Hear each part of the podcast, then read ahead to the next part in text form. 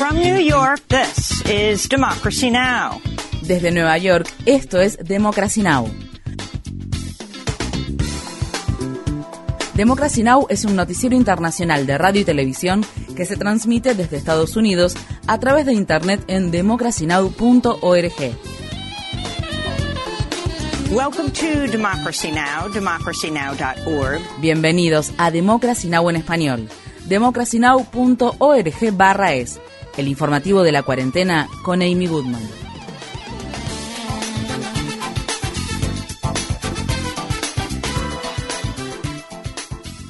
El presidente de Estados Unidos, Joe Biden, ha instado al Senado a aprobar con prontitud la ley de reducción de la inflación de 2022, luego de que el senador de Virginia Occidental, Joe Manchin, anunciara esta semana de manera sorpresiva que apoyará un paquete presupuestario para combatir la crisis del cambio climático y reducir los costos de la atención médica. Dicho paquete representa solo una fracción de los más de 3 billones de dólares que los sectores progresistas del Partido Demócrata proponían en 2020, pero Biden afirmó el jueves que igualmente será la legislación en materia climática más importante de la historia en ser aprobada por el Congreso estadounidense.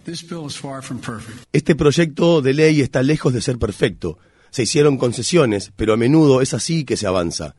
Esta será la legislación más importante de la historia para abordar la crisis del cambio climático y mejorar nuestra seguridad energética de inmediato.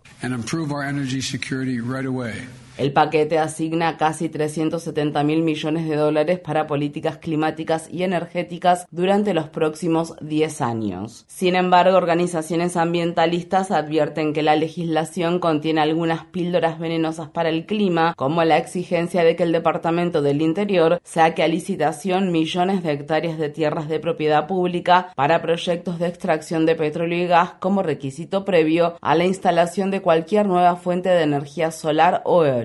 La organización ambiental Centro para la Diversidad Biológica dijo en un comunicado, las licitaciones de nuevos derechos de perforación de petróleo y gas que se requieren en este proyecto de ley avivarán las llamas de los desastres climáticos que asolan a nuestro país y son una bofetada para las comunidades que luchan para protegerse de los inmundos combustibles fósiles. Visite democracynow.org barra es para obtener más información sobre la nueva legislación. En Estados Unidos, al menos ocho personas murieron en el este del estado de Kentucky después de que lluvias torrenciales provocaran inundaciones y deslizamientos de tierra que arrastraron puentes y dañaron cientos de viviendas y negocios. Los equipos de rescate usaron botes inflables para buscar personas sobrevivientes, algunas de las cuales tuvieron que subir a los techos de sus viviendas para resguardarse de la subida de las aguas. Este jueves cayeron hasta 18 centímetros de lluvia en algunas zonas de Kentucky y el gobernador del estado, Andy dijo que el número de muertes podría seguir aumentando. Uh, en una palabra, este evento es devastador. Creo que terminará siendo una de las inundaciones más grandes y mortales que hemos tenido en Kentucky en mucho tiempo. Kentucky Mientras tanto, millones de residentes de Estados Unidos enfrentan nuevamente advertencias de calor para este fin de semana, incluido en el norte de la costa oeste del país, donde este jueves las temperaturas volvieron a rondar los 40 grados Celsius. La Cámara de Representantes de Estados Unidos envió a la Casa Blanca un proyecto de ley valuado en 280 mil millones de dólares para apoyar a la industria de semiconductores de Estados Unidos. Luego de la firma del presidente Biden, la ley CHIPS proporciona proporcionará más de 76 mil millones de dólares en subsidios a las empresas que fabrican chips de semiconductores en el país. El jueves, todos los demócratas de la Cámara de Representantes, excepto uno, votaron a favor del proyecto de ley. Antes de la votación, el senador independiente del estado de Vermont, Bernie Sanders, criticó la legislación y afirmó que esta beneficia a un puñado de empresas ricas de alta tecnología. En el Congreso de Estados Unidos, grupos de veteranos militares y sus partidarios reaccionaron con indignación este jueves después de que miembros republicanos del Senado bloquearan un proyecto de ley para ayudar a miembros retirados del servicio militar de Estados Unidos que sufrieron problemas de salud por estar expuestos a desechos tóxicos. El proyecto de ley requeriría que el Departamento de Asuntos de los Veteranos elimine la obligación de presentar una carga probatoria a los veteranos que afirman que sus problemas de salud están relacionados con las fosas para quemar desechos tóxicos que el Pentágono utilizó en Irak y Afganistán. El miércoles, el senador republicano del estado de Pensilvania, Pat Toomey, quien se jubilará a fin de año, bloqueó el proyecto de ley luego de que este inicialmente recibiera el respaldo de 84 de los 100 miembros que conforman el Senado. Esto provocó una respuesta iriada del comediante Jon Stewart, un destacado defensor de los derechos de los veteranos.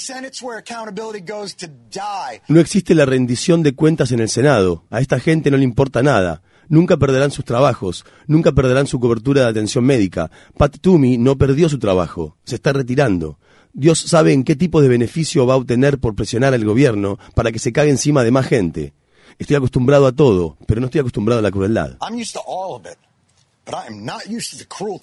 En el este de Ucrania, las autoridades militares rusas afirman que un ataque de las Fuerzas Armadas ucranianas con un sistema avanzado de defensa antimisiles fabricado por Estados Unidos provocó la muerte de 40 prisioneros de guerra ucranianos e hirió a decenas más. Ucrania negó que sus fuerzas hayan llevado a cabo el ataque en territorio controlado por los separatistas y en cambio culpó a Rusia del ataque contra la prisión que albergaba a los prisioneros de guerra. Mientras tanto, funcionarios de las Naciones Unidas confían que el acuerdo entre Rusia y Ucrania, auspiciado por la ONU y Turquía para exportar cereales de forma segura desde los puertos ucranianos que permanecen bloqueados, pueda ponerse en marcha este viernes. La Casa Blanca afirma que el presidente Biden habló este jueves por teléfono con el líder chino Xi Jinping durante más de dos horas en medio de las crecientes tensiones entre los gobiernos de ambos países. La secretaria de prensa de la Casa Blanca, Karine Jean-Pierre, dijo que las conversaciones tenían como objetivo restaurar las relaciones entre Estados Unidos y China. Según se informa, ambos mandatarios hablaron sobre la crisis del cambio climático, los derechos humanos, la lucha contra las drogas y la invasión rusa de Ucrania. El presidente Biden subrayó que la política de Estados Unidos sobre Taiwán no ha cambiado y que el gobierno estadounidense se opone firmemente a los esfuerzos unilaterales para cambiar el status quo o socavar la paz y la estabilidad en el estrecho de Taiwán. Después de la llamada telefónica, el Ministerio de Relaciones Exteriores de China declaró que Jinping advirtió a Biden contra el apoyo de Estados Unidos a Taiwán, incluida la visita que la presidenta de la Cámara de Representantes de Estados Unidos, Nancy Pelosi, tiene previsto realizar a esa isla en agosto. Según se informa, el líder chino dijo al respecto, aquellos que juegan con fuego acabarán quemándose.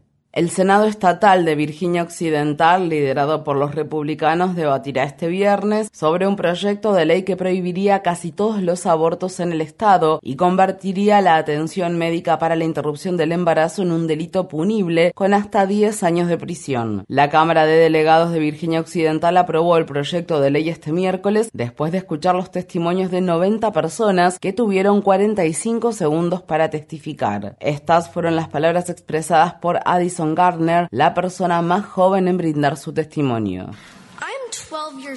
Tengo 12 años. Asisto a la escuela intermedia Búfalo, integro el equipo de voleibol de la escuela y practico atletismo. Mi educación es muy importante para mí y tengo grandes planes para mi futuro. Si un hombre decide que soy un objeto y me hace cosas trágicas e indescriptibles, se supone que yo, una niña, ¿debo llevar mi embarazo hasta el final y dar a luz a otro niño? ¿Debo someter mi cuerpo al trauma físico del embarazo? Yo, una niña que no podría hacer nada para evitar lo que estuvieran haciendo con mi cuerpo. ¿Tengo que sufrir las implicaciones mentales de un embarazo? Algunos dicen aquí que son pro vida. ¿Qué hay de mi vida? What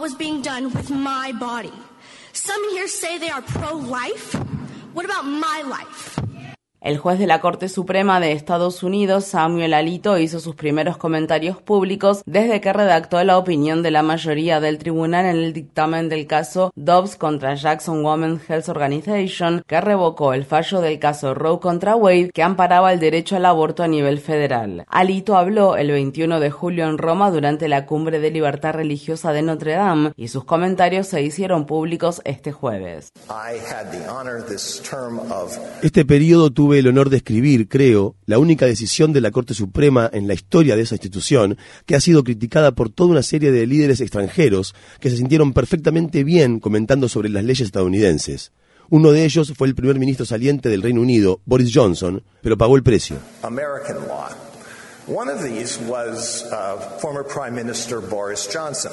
En junio, Johnson calificó el dictamen que derogó el fallo del caso Roe contra Wade como un retroceso para los derechos de las mujeres. Entre los otros líderes que criticaron el dictamen redactado por Alito se encuentran el príncipe Harry, el presidente francés Emmanuel Macron y el primer ministro canadiense Justin Trudeau, quien calificó el fallo que anula el derecho al aborto como horrible. La Guardia Costera de Estados Unidos afirma que al menos cinco personas se ahogaron y otras 66 fueron rescatadas frente a las costas de Puerto Rico este jueves después de que individuos vinculados a la trata de personas las obligaran a abandonar la embarcación en la que se trasladaban. La mayoría de las personas sobrevivientes eran haitianas. Funcionarios de la Oficina de Aduanas y Protección Fronteriza de Estados Unidos detuvieron y esposaron a los migrantes. El rescate se produjo pocos días después de que 17 inmigrantes haitianos murieran frente a las costas de Bahamas luego de que su embarcación volcara. En la capital de Haití, Puerto Príncipe, grupos criminales rivales continuaron librando esta semana intensos tiroteos en el vecindario pobre de Cite Soleil, donde la ONU advierte que el número de asesinatos este año podría aumentar rápidamente a mil. En el estado mexicano de Veracruz, decenas de migrantes que traficantes de personas abandonaron en un remolque de carga al costado de una carretera tuvieron que usar la fuerza para poder salir del vehículo y evitar morir por asfixia. El miércoles algunas personas que se encontraban en una gasolinera cercana descubrieron a los migrantes después de que estos abrieran unos agujeros en el techo del remolque. El personal médico atendió a las personas sobrevivientes por lesiones en la rodilla y el tobillo.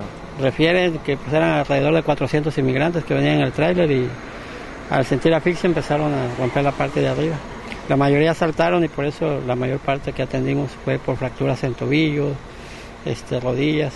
Los migrantes provenían de Guatemala, Honduras y El Salvador. Esto ocurre un mes después de que 53 personas migrantes de América Central y México murieran en la ciudad estadounidense de San Antonio en el estado de Texas luego de que las dejaran abandonadas y quedaran atrapadas en condiciones sofocantes dentro del remolque de un camión. En Estados Unidos, en el estado de Massachusetts, los trabajadores de una tienda de Trader Joe's en la ciudad de Hadley se han convertido en los primeros en organizar un sindicato en esa cadena de supermercados. Tras una votación de 45 votos a favor y 31 en contra, los trabajadores acordaron unirse al recién formado sindicato Trader Joe's United. Los organizadores sindicales afirmaron que tuvieron que superar para ello una intensa campaña antisindical. Trabajadores de Trader Joe's en al menos otros dos estados también han lanzado campañas para sindicalizarse. En Canadá, manifestantes indígenas confrontaron este jueves al Papa Francisco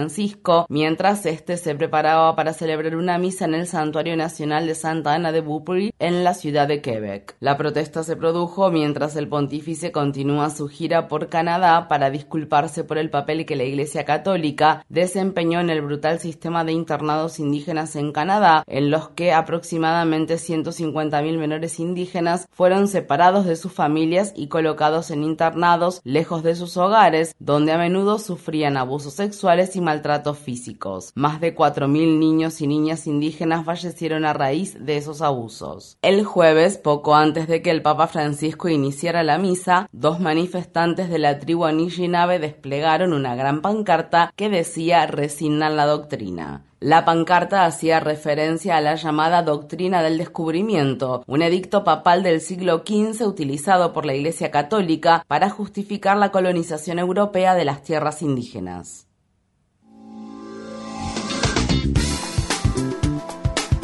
Infórmate bien. Visita nuestra página web democracynow.org/es. Síguenos por las redes sociales de Facebook, Twitter, YouTube y SoundCloud por Democracy Now! es.